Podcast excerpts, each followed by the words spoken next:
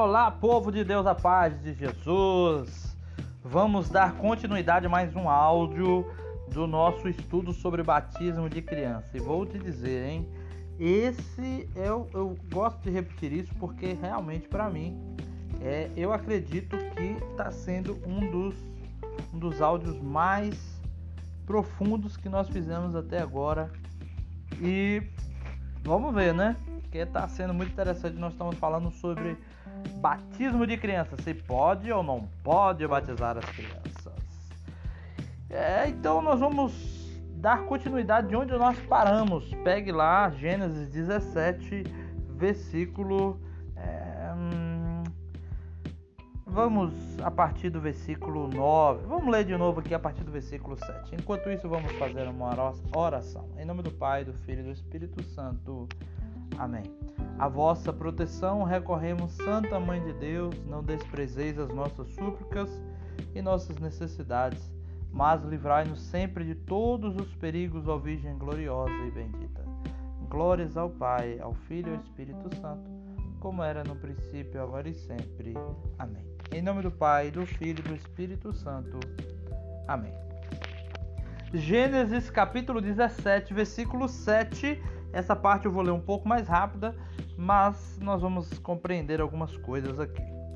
Então, aqui a gente já leu no áudio passado. Se você não viu ainda o áudio número 1, no áudio número 2, o áudio número 3, volta lá para você compreender. É, a promessa de Deus aqui. Eu vou cumprir meu pacto entre mim e ti e teus descendentes depois de ti, segundo as tuas gerações como o pacto por tempo indefinido, a fim de mostrar-me Deus para ti e para os teus descendentes depois de ti. Então a promessa, uma das promessas é essa, que é, através desse pacto Deus seria Deus para eles, né? É, versículo 8 do capítulo 17. E a ti, teu descendente depois de ti, vou dar a terra das tuas residências como forasteiro. Sim, toda a terra de Canaã como propriedade do tempo indefinido, eu vou mostrar-me Deus para eles. Ou seja, Deus faz uma promessa que através desse pacto é, é, ele seria, as pessoas iriam ver ele como Deus, né? E ele se mostrar para essas pessoas e é, eles iriam receber uma terra prometida. Só que tem um detalhe: essa promessa não é só para o, o, a pessoa que ele está falando, é para ele, para os seus filhos e para as gerações. Agora veja só, e aqui tem um detalhe interessante, né? Vamos continuar lendo. E Deus disse a Abraão: Quanto a ti guardará o meu pacto. Olha, está falando para Abraão. Tu e teu descendente depois de ti, segundo as suas gerações. Então está falando para Abraão, mas está falando para Abraão também que os filhos de Abraão e os filhos dos filhos de Abraão também iriam guardar esse pacto. E agora, olha só, esse é meu pacto, que guardeis entre mim, vós e teus descendentes depois de ti. Cada macho vosso deverá ser circuncidado, ou seja, né, cortar o prepúcio ali da, da pessoa. É, e tereis de ser circuncidado na carne dos vossos prepúcios, e isso será, isso terá de servir de sinal do pacto entre mim e vós. Versículo 12. E cada macho vosso, aos oito dias, ou seja, a criança com oito dias de nascido, né? Como diziam os antigos, nem abriu o olho direito. Ela já fazia o pacto com Deus. E fazia em nome de quem? Em nome do Pai. Era o Pai que fazia o pacto para a criança. Ou seja, o pai era ele que assumia a responsabilidade. Lembra que a promessa é para Abraão e para os seus filhos? Presta só. E você lembra que lá Paulo lá em Colossenses, se você não viu, você volta. Lá em Colossenses, Paulo disse que agora o batismo é a nova circuncisão. Já não precisa mais fazer isso aqui, agora é o batismo certo? E agora vem um grande X da questão. Vamos lá para o Novo Testamento, porque tudo isso aqui já se cumpriu. Essa, essa aliança já se cumpriu. É, esse pacto já não é mais esse. Já se cumpriu no batismo de Cristo, todas as promessas se cumpriram. Por isso, vai lá em Atos dos Apóstolos e você vai ver. Não se surpreenda com o que vai estar dito lá em Atos dos Apóstolos. E cada um de nós vai tirando suas próprias conclusões. Essa é a doutrina católica, certo? E nós vamos aqui, Atos dos Apóstolos, capítulo 2, versículo 38. Vai dizer o seguinte: é, Pedro disse a eles: Arrependei-vos, e cada um de vós seja batizado no nome de Jesus Cristo para o perdão de vossos pecados. Bem, não é só isso, né? A gente já viu que não é só isso. Aí Pedro ainda explica: é, e recebereis as dádivas gratuitas do Espírito Santo. Lembrando que eu estou com a Bíblia da tradução do Testemunho de Jeová, que as dádivas recebidas na sua Bíblia talvez pode estar escrito os dons do Espírito Santo, dons, a graça do Espírito Santo, mesma coisa. E aí vai dizer, versículo 39, porque a promessa é para vós e para os vossos. O que é está escrito na sua Bíblia? O que? para os vossos filhos e para todos os que estão longe, tanto os que aqui está escrito Jeová, nosso Deus chamar assim. Ou seja, é para a promessa, lembra da promessa? De ser chamado filho de Deus e receber o Espírito Santo, do céu se abrir e do perdão dos pecados também. Agora, para quê? Para que se cumpra a vontade de Deus. Para quem? Para você e para os seus filhos. E lembra como é que os filhos recebiam lá na lá no, na a promessa, a mesma promessa que Deus fez a Abraão. Abraão, essa promessa é para você e para os seus filhos. Essa promessa é para você e para os seus filhos. Deus repete isso várias vezes.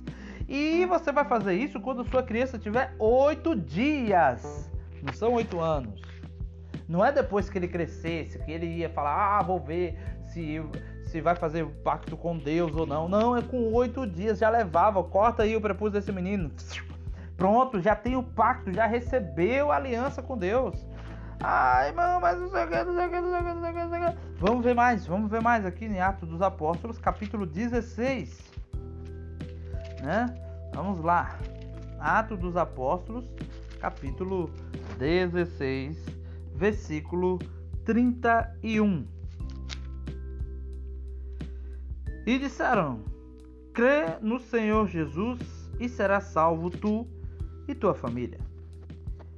E falaram a palavra de Jeová a eles todos de sua casa.